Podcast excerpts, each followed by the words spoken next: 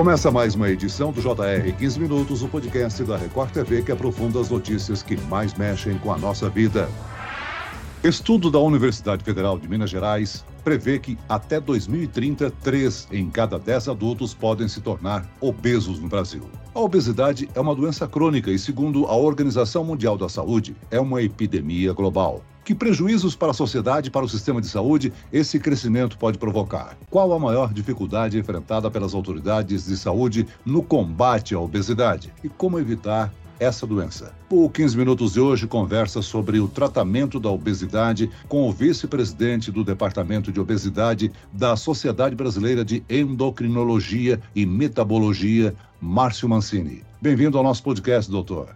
Olá, Celso. É um prazer participar do JR 15 Minutos. Quem nos acompanha nessa entrevista é o repórter da Record TV em Minas Gerais, Luiz Gustavo. Luiz Gustavo, a obesidade tem crescido no Brasil, hein? Obrigado, Celso. Olá, doutor Márcio. Pois é, né? Aqui no Brasil, segundo esse estudo da UFMG, a previsão é de que até o final da década, 68,1% da população vai estar com sobrepeso. Quase 30%, 29,6% com obesidade e 9,3% com obesidade classes 1 e 2. O estudo ainda relata, Celso, que a situação é ainda mais complicada entre as mulheres, para o sexo feminino. A prevalência da obesidade é estimada em 30,2% nas mulheres e 28,8% nos homens. E aí eu queria perguntar para o doutor: a epidemia de obesidade deveria ser uma prioridade nas políticas de segurança pública, doutor? Sem dúvida. E, e você falou bem,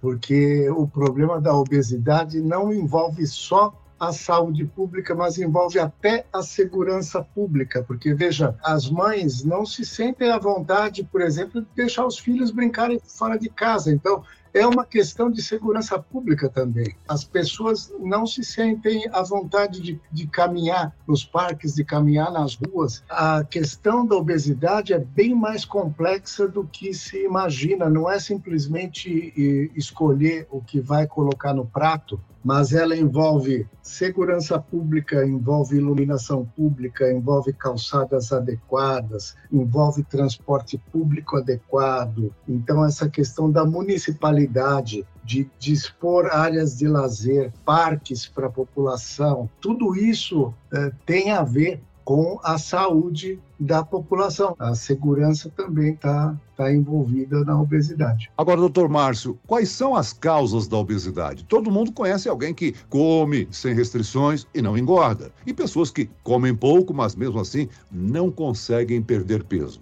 A gente pode dizer que a genética é o grande vilão? A gente pode dizer que a genética é o grande vilão, porque magros e pessoas com obesidade compartilham do mesmo ambiente. Só que quando você vê no, no, numa lanchonete que vende fast food uma pessoa com obesidade comendo um hambúrguer com batata frita, você julga esse indivíduo e fala: olha, tá vendo? Ele tá gordinho porque ele tá comendo hambúrguer com com batata frita. Mas do lado dele, você tem um magrinho comendo hambúrguer com batata frita e que, por uma questão genética, ele é protegido do ganho de peso e esse indivíduo não é julgado. Então, estima-se que 60 a 70% da causa da obesidade tem origem genética, ou seja, essas pessoas elas têm uma suscetibilidade biológica a ganhar peso com mais facilidade. 100 anos atrás, quando o ambiente ele não era tão propício a oferecer esses alimentos engordativos e quando as pessoas tinham que caminhar muito mais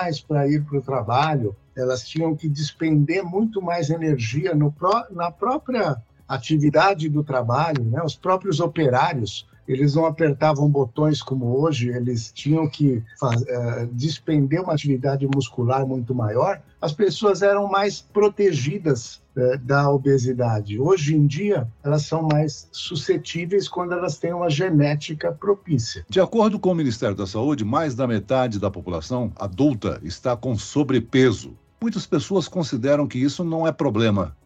O sobrepeso também é considerado fator de risco para outras doenças, doutor?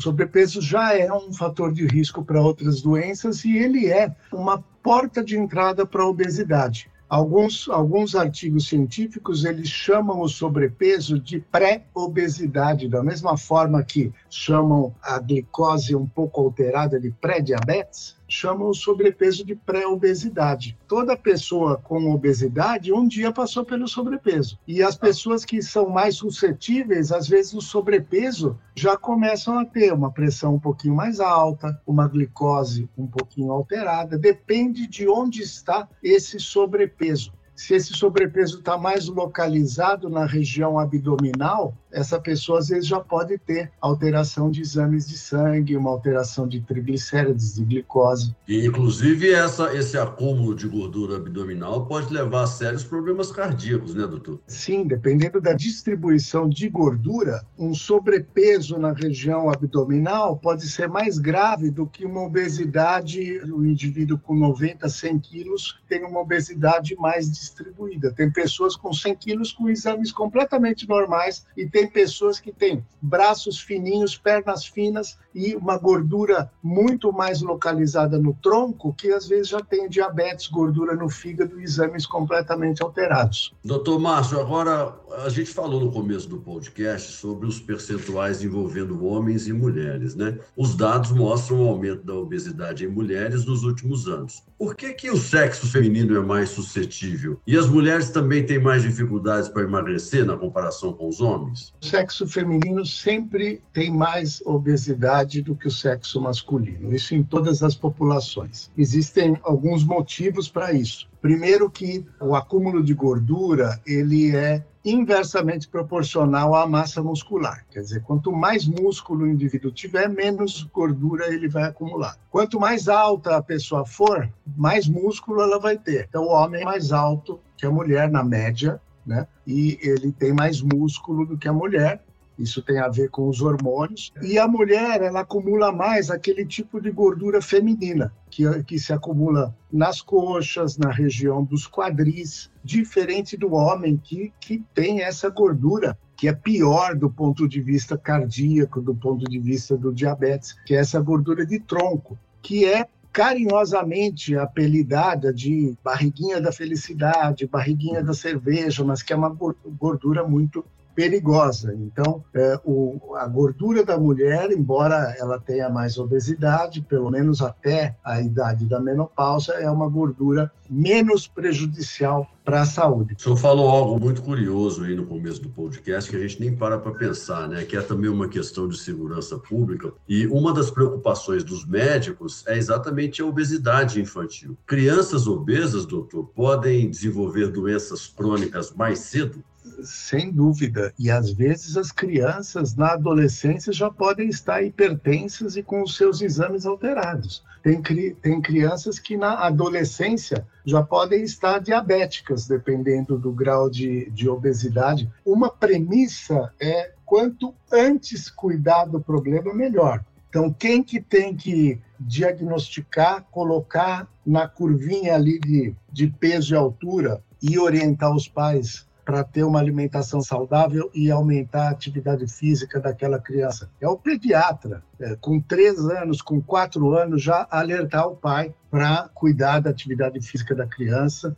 Mas é complicado, porque hoje em dia, um pai, uma mãe, às vezes fica mais tranquilo de ver uma criança jogando videogame num apartamento confinada do que brincando exposta a, aos perigos da violência urbana. É aquela equação, né, doutor? Tempo de tela com falta de atividade física. Agora, muitos brasileiros se submetem a cirurgias como um atalho no combate à obesidade, né? Mas os procedimentos cirúrgicos são indicados apenas para casos bem específicos. Eu pergunto ao senhor, quais são e quais os riscos para quem faz esse tipo de cirurgia sem ter indicação para o tratamento? Bom, aí vai uma, uma grande incongruência que existe no sistema público de saúde. O sistema público, ele oferece um extremo, que é a cirurgia bariátrica, e não oferece, por exemplo, tratamento clínico. Não existe nenhuma medicação para obesidade que é oferecida no sistema público de saúde. Então, a, a, indicação de cirurgia bariátrica é para pacientes que têm obesidade grau 2 ou grau 3, que é uma obesidade grave. Aí a gente calcula por aquele índice de massa corpórea divide o peso em quilos pela altura em metros ao quadrado. Né? Parece uma conta complicada, mas quando você pega a calculadora, divide o peso pela altura e divide o resultado pela altura de novo. Se der mais do que 35, já é obesidade grau 2. Se der mais do que 40, é obesidade grau 3. Esses pacientes podem ser submetidos à cirurgia bariátrica, desde que eles tenham feito um tratamento clínico e não tenham tido sucesso. O doutor, e essas dietas radicais, hein, que prometem que a gente vai ficar magrinho rapidamente, isso funciona? O senhor é favorável? Não, dietas uh, muito radicais, elas não conseguem ser mantidas a longo prazo, porque o, o, o nosso organismo ele tem um sistema muito forte de defesa contra a perda de peso. Internamente, o, o organismo do ser humano ele não entende que você está fazendo uma dieta. Ele entende o quê? Que você está passando fome, que você vai morrer de fome. Né? Durante séculos, o ser humano passou por períodos de escassez de alimento, em períodos em que a safra não foi boa. Então, o nosso organismo ele produz substâncias internas que vão te fazer ter mais fome quando você eh, se priva de alimentos. Isso acontece quando você faz dietas rigorosas. Então, o indivíduo aguenta por um tempo, algumas semanas. Chega uma hora ele não aguenta mais e vem o efeito sanfona. E é uma doença crônica que precisa ser tratada cronicamente. Não tem solução mágica para isso. A cirurgia funciona por quê? Porque é feita uma mudança anatômica permanente no, no indivíduo. Se o indivíduo fizer a cirurgia, depois de dois anos ele perder 40 quilos e desfizer a cirurgia, ele engorda tudo de novo. Então, não tem milagre. O efeito sanfona ele, ele vem com tudo porque o organismo se defende da perda de peso. Incentivar a adoção de uma alimentação saudável e a prática de atividade física pode evitar que as taxas de obesidade aumentem. O senhor já ressaltou aí que, além de um problema de saúde pública, é um problema de segurança. O senhor acredita que campanhas preventivas são fundamentais no combate a essa doença aqui no Brasil? É, sem dúvida. Isso é algo que que o governo pode implementar de uma forma bastante forte. Então, ao longo dos anos, o que a gente eh, observa, cada vez mais os alimentos ultraprocessados, incluindo aí eh, alimentos ricos em sal, em gordura e em açúcar, e as bebidas açucaradas, elas vão ficando mais baratas. E uh, as frutas, legumes e verduras mantêm o preço ou, ou vão ficando mais caras. Quando, na verdade, o ideal seria o, o oposto disso. Seria ter subsídio para alimentos in natura, frutas, legumes e verdura e taxação de alimentos ultraprocessados. Um acaba diminuindo o preço eh, do outro regulamentação de cantinas escolares, ver qual o tipo de alimento que, que deve ser vendido nas cantinas escolares, educação nutricional nas escolas, tudo isso é muito importante, porque é um trabalho de formiguinha, não tem uma solução mágica. Tem que se atuar em várias frentes, incluindo aí aquilo que eu falei no começo em relação à segurança, à parte urbana e também nessa questão de alimentação e o preço é muito importante. Né? A pessoa vai comprar de acordo com o orçamento da, da família. Então, ela não vai comprar uma fruta, legume e verdura se for muito caro para o orçamento. Ela vai comprar aquilo que, que dá para comprar. Muito bem, nós chegamos ao fim desta edição do 15 Minutos. Eu quero aqui agradecer a participação e as informações do vice-presidente do Departamento de Obesidade da Sociedade Brasileira de Endocrinologia e Metabologia, doutor Márcio Mancini. Obrigado, doutor. Prazer falar com, com vocês. Muito obrigado, Celso. Agradeço a presença do repórter da Record TV em Minas Gerais, Luiz Gustavo. Obrigado, Biló. Sempre às ordens, é um sempre um prazer. Esse podcast contou com a produção de David Bezerra e dos estagiários Lucas Brito e Cátia Brazão. Sonoplastia de Marcos Vinícius, coordenação de conteúdo Camila Moraes, Edivaldo Nunes e Deni Almeida. Direção editorial Tiago Contreira. Vice-presidente de jornalismo Antônio Guerreiro. E eu, Celso Freitas, te aguardo no próximo episódio. Até lá.